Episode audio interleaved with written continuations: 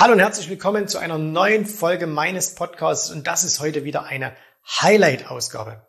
Du weißt, wir haben auf YouTube in den letzten Jahren hunderte von Videos veröffentlicht und in diesen Videos sind echte Perlen dabei. Und wenn du dieses Format Podcast genauso liebst wie ich, hast du dich vielleicht auch schon mal gefragt, Mensch, könnte man denn nicht diese Videos, diese, diese ganz speziellen Videos auch hier im Podcast anhören? Und jetzt ist es soweit. Einmal pro Woche bekommst du ein ausgewähltes Highlight aus diesen vielen YouTube-Videos hier vorgestellt. Das heißt, du hörst hier die Tonspur und wir packen dir jedes Mal auch immer noch den Link zum Original YouTube-Video mit in die Show Notes.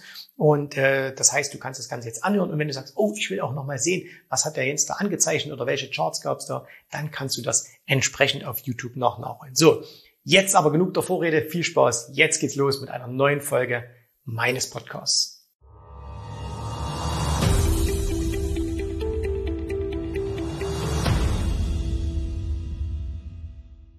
Für viele ist es ja schon logisch, dass man sagt, jawohl, ich möchte investieren an der Börse, ich möchte traden, ich möchte Aktien kaufen.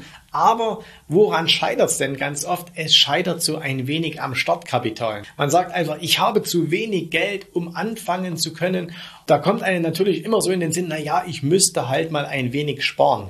Und ich habe es euch schon im Vorspann gezeigt. Es gibt da ein Buch von Bodo Schäfer, Der Weg zur finanziellen Freiheit in sieben Jahren, die erste Million. Das Buch habe ich mir gekauft damals 1999. Das ist also 17 Jahre mittlerweile alt.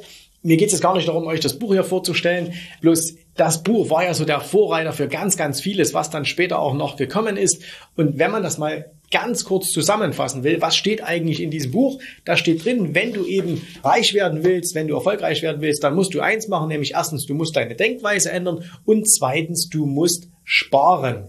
Ja, so diese Klassiker, das haben dann andere auch gesagt, Hafti Iger und so weiter, die gesagt, 10% deines monatlichen Einkommens musst du sparen, dann wirst du automatisch reich sparen. Das klingt natürlich jetzt erstmal nicht so toll. Und wenn man mal bei Wikipedia schaut, was bedeutet denn eigentlich sparen, dann könnt ihr da bei Wikipedia Folgendes lesen. Ich blende euch das hier mal ein und ich muss es selbst auch ablesen.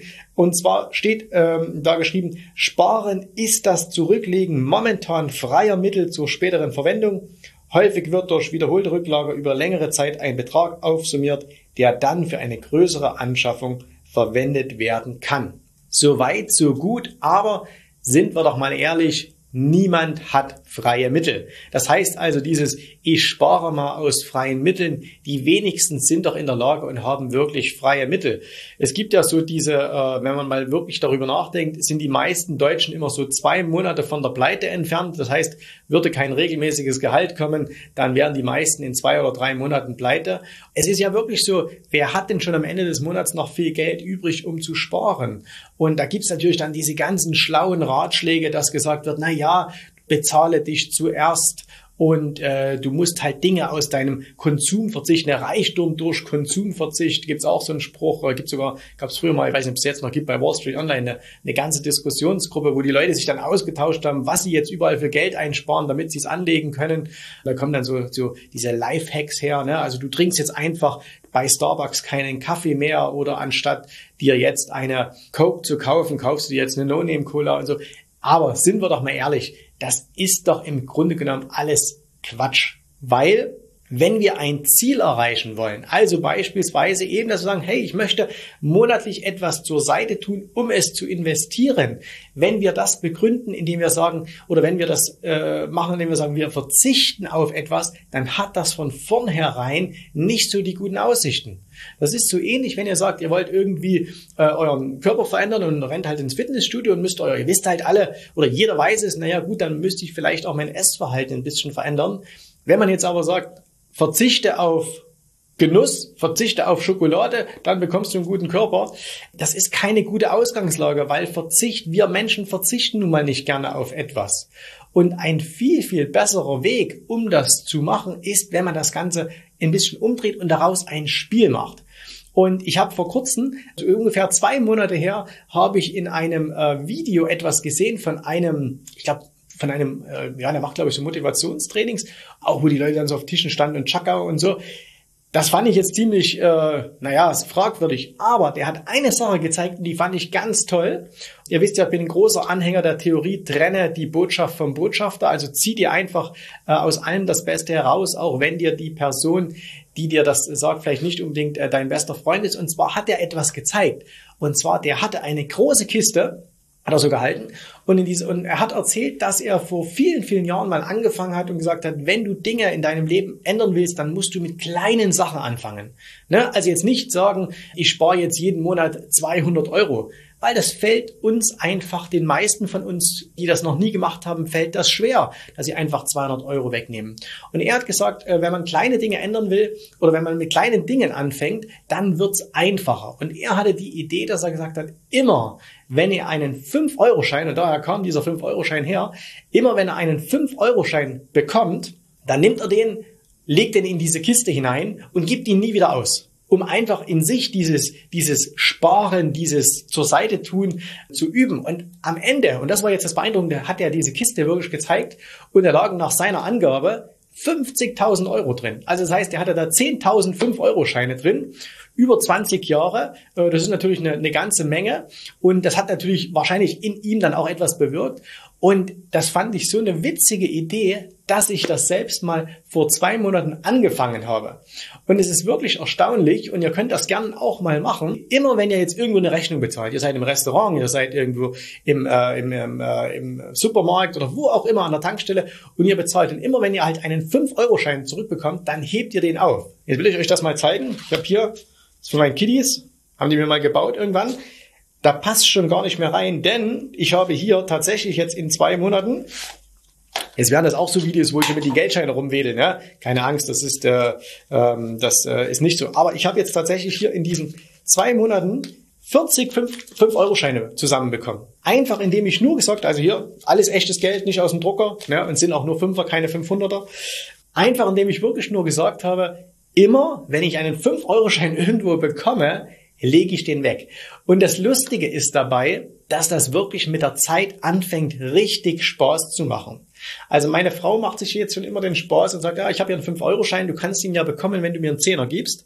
Ähm, darauf gehe ich dann aber nicht ein. Und ich persönlich bin jetzt wirklich so, dass ich manchmal im Restaurant sitze und denke so, ah, jetzt willst du noch Trinkgeld geben, einen 5-Euro-Schein, nein, dann gibst du nicht aus, sondern nehme dann halt äh, den Zehner und ähm, sag dann hier 5 Euro damit ich wieder einen Fünfer bekomme, den ich dann weglegen kann. Das heißt, ihr müsst, wenn ihr anfangen wollt, und darum soll es jetzt einfach gehen, ähm, wenn ihr also ganz am Anfang seid, wenn ihr sagt, ich habe noch kein Startkapital fürs Trading, fürs Investieren, natürlich müsst ihr irgendwie regelmäßig was zur Seite legen.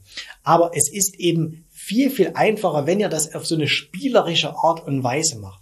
Und wenn euch jetzt fünf Euro zu viel sind, weil ihr vielleicht, ihr seid Student oder ihr habt einfach noch nicht so viel Geld, dann macht's mit zwei Euro Stücken. Oder dass ihr sagt, ähm, ein guter Freund von mir, der macht das schon seit Jahren, der macht jeden Abend sein, äh, seine Brieftasche leer, und zwar alles Einzelne, was er da drin hat, legt er raus, kommt ein großes Glas, schenkt er seiner Tochter äh, die muss das dann immer ähm, wickeln oder zur Bank schaffen. Und es ist total erstaunlich, was da im Laufe eines Jahres zusammenkommt. Und ihr habt den Einstieg ins Startkapital. Das wird am Anfang nicht wahnsinnig viel sein. Es geht aber hier wirklich um das, was ja auch damals gute alte Bodo hier beschrieben hat, nämlich dieses Ändern, dieses, diese Denkweise ändern. Wenn ihr die fünf Euro aus eurer Brieftasche, aus eurem Portemonnaie herausnehmt, dann habt ihr nicht das Gefühl, oh, jetzt bin ich ärmer geworden, jetzt habe ich auf etwas verzichtet. Wenn ihr das vielleicht im Monat nur vier, fünf Mal macht, dann ist das auch noch kein großer Betrag. Da könnt ihr noch nichts äh, investieren. Aber wenn er das mal drei, vier, fünf Monate macht, plötzlich sagt er, hey, jetzt habe ich doch plötzlich zwei, drei, vierhundert Euro, die ich mir einfach so abgeknapst habe. Ich merke also, es geht. Es gibt Wege, dass ich trotz meines Einkommens, was vielleicht zu diesem Zeitpunkt so war, äh, ich kann doch gar nichts sparen, doch es geht. Und das ist das, wo ihr anfangt mit kleinen Dingen, die Spaß machen, was so eine Art Spiel dann schon fast ist, ne? wo ihr es dann einfach schafft, Geld zur Seite zu legen, um es dann zu investieren. Keine Angst, das war das letzte Video, wo ich hier mit einem äh, Bündel Geldscheine rumgewackelt habe. Also das wird jetzt hier nicht weiter passieren, das, können, das sollen andere machen.